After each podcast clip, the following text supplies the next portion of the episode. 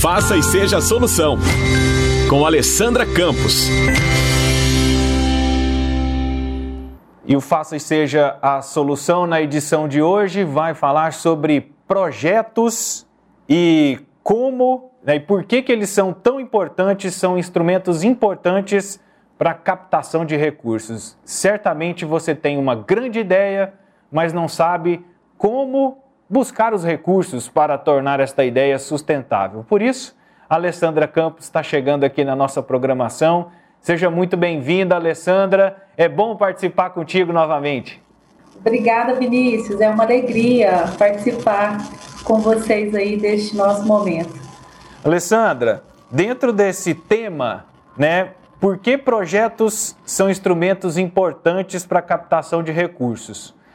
Certamente, né, e já acompanhei nas outras edições, você já explicou um pouco, mas vamos retomar o que, que é o projeto? O que, que significa? Porque é uma palavra que todo mundo usa, mas na hora de executar não é todo mundo que sabe fazer.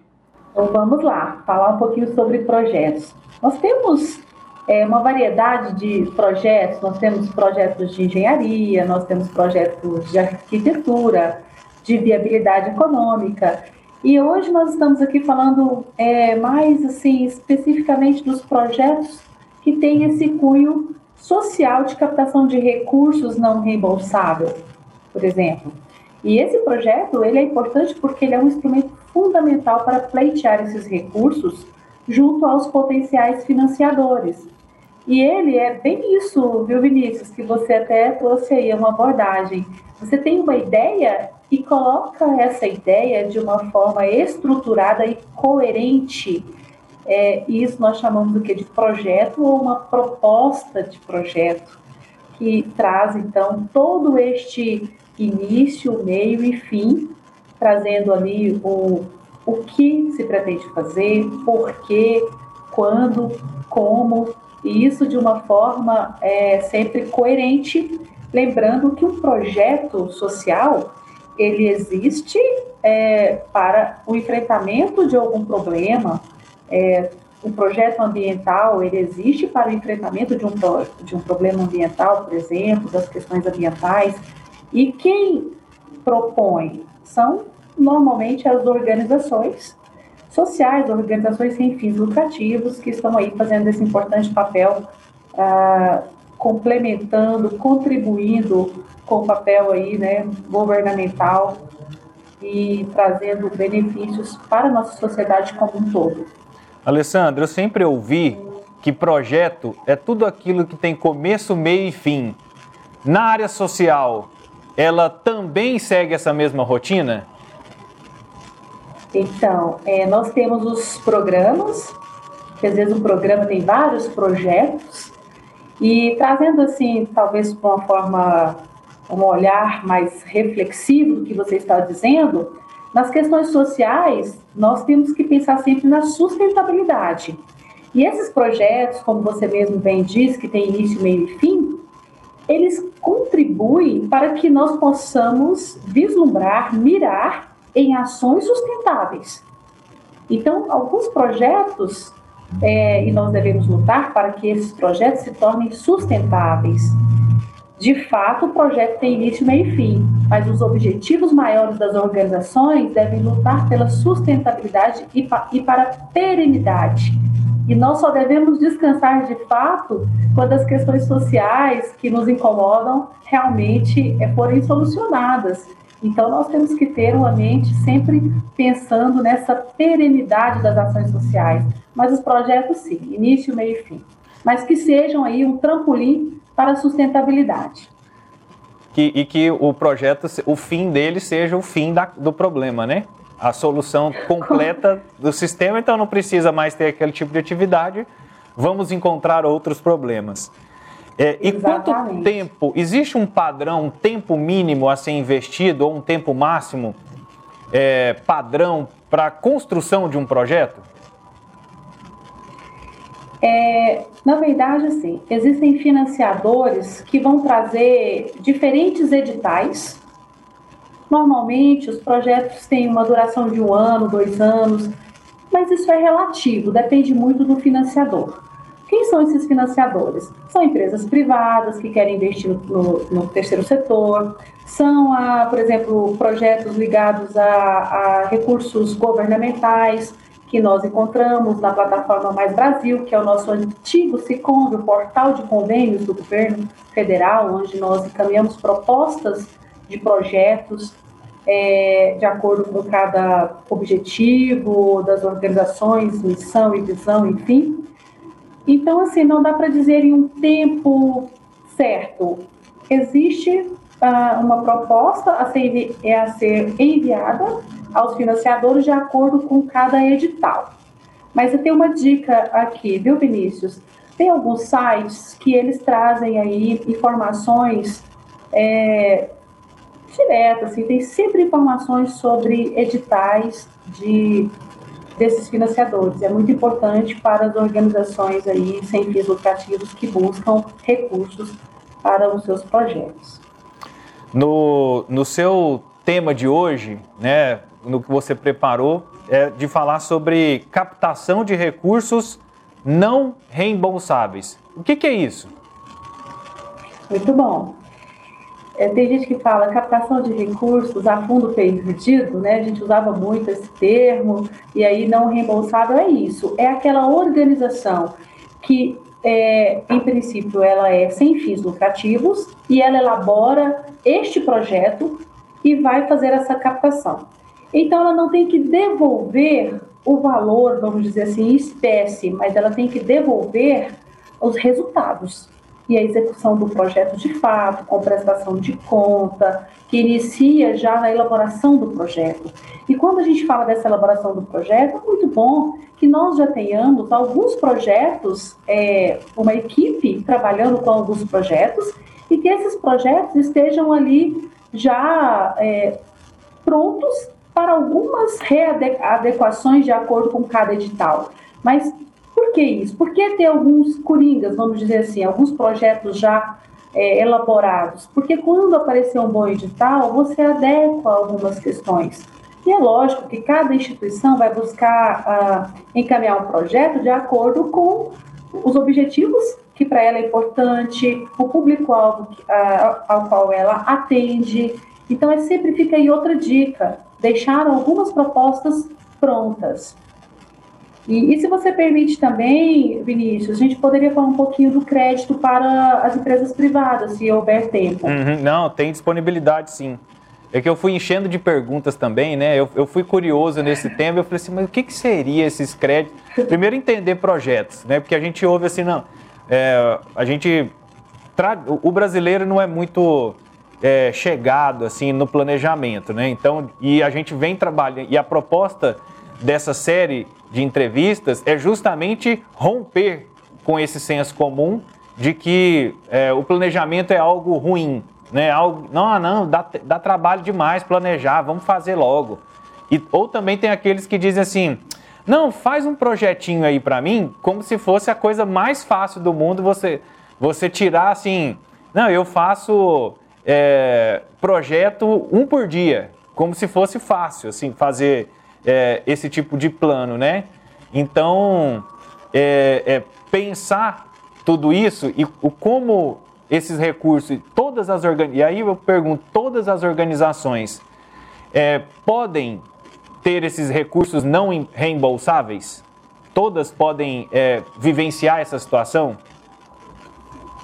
Quem pode são as organizações privadas sem fins lucrativos, em princípio, as empresas privadas com fins lucrativos, não. Porque normalmente ela vai pleitear o recurso, mas ela tem que devolver este recurso. Ele não é não reembolsável. Ele seria, por exemplo, uma linha de crédito. Então, quem pode pleitear são as organizações é, privadas sem fins lucrativos. Normalmente, essas organizações podem fazer pleitos junto ao governo federal, junto a outras empresas, as grandes empresas que lançam editais e querem contribuir com as questões sociais.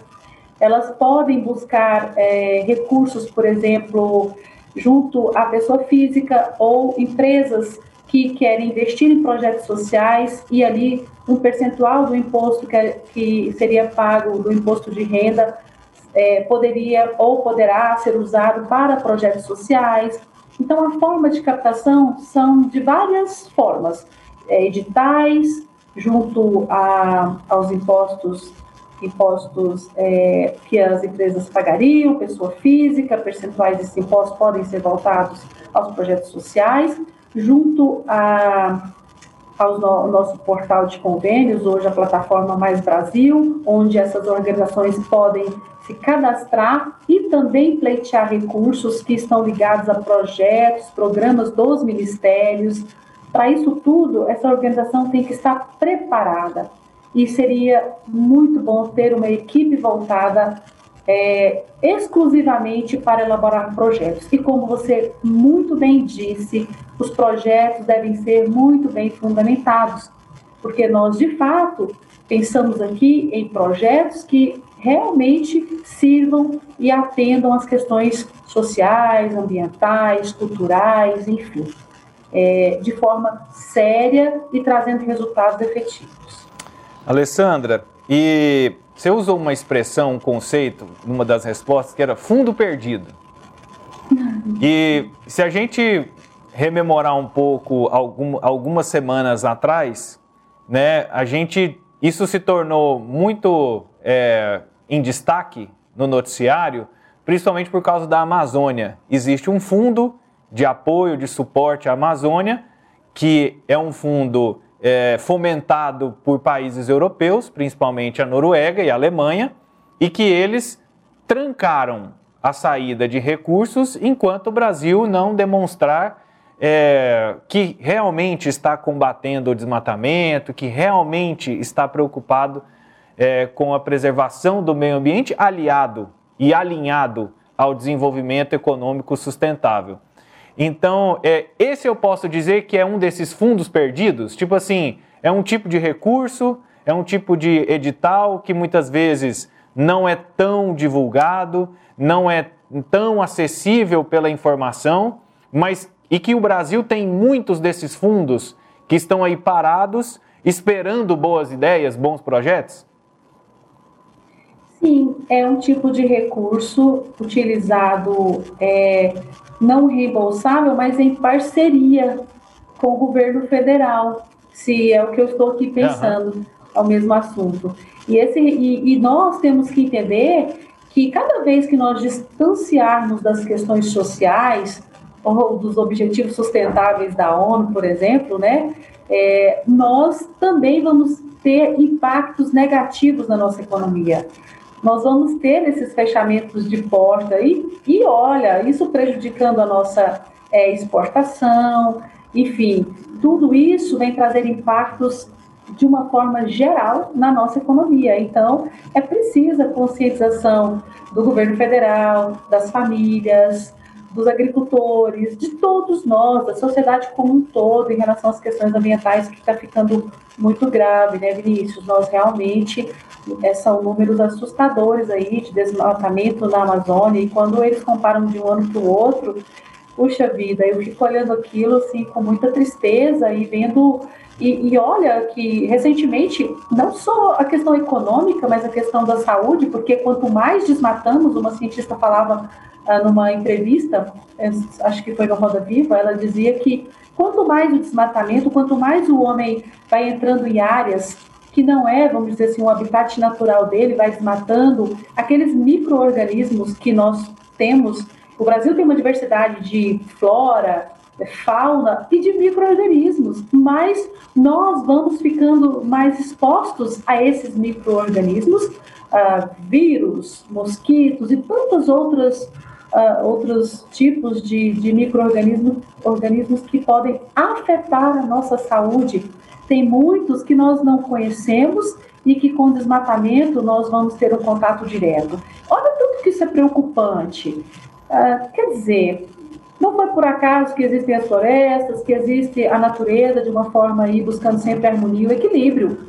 Então nós temos que cuidar dessa casa que é esse planeta tão importante para nós e respeitar de fato o meio ambiente, respeitar ah, de uma forma ampla respeito a tudo, a tudo e a todos. Né? E aí a gente está falando de meio ambiente, mas esse tipo de situação a gente vê em várias áreas. Né? Eu só peguei esse exemplo do meio ambiente, mas na educação, no trabalho, em políticas públicas para a juventude. É, existem muitos fundos de, de, fomento ao trabalho das organizações sociais da, é, de, e de vários projetos com foco em resolver problemas em que o Estado faz parte da natureza do Estado fomentar esse tipo de, de, de ação, né, Alessandra? Perfeitamente. Né? Nós podemos pegar como exemplo a questão do primeiro emprego, do jovem aprendiz, a importância que é, é esse programa para o nosso Estado e para o Brasil como um todo.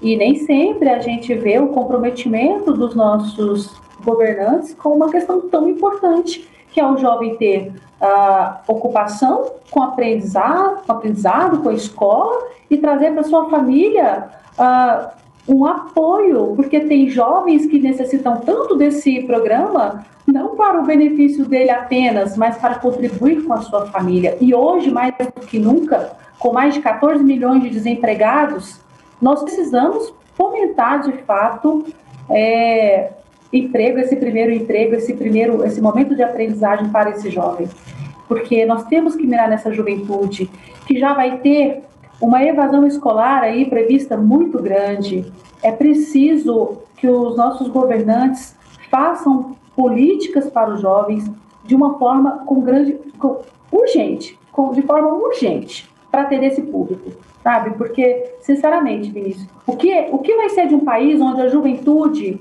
a, a juventude da classe. E aí eu não vou falar só da, da, de classe média baixa ou a classe C, D, a classe média está cada vez mais achatada nesse país também, cada vez pagando mais, mais impostos, perdendo seus empregos. Então, o que vai ser de um país onde os jovens não têm oportunidade? Que futuro esse país vai ter se esse jovem não sonhar, se esse jovem não for capaz de se sentir é, parte dessa sociedade de fato.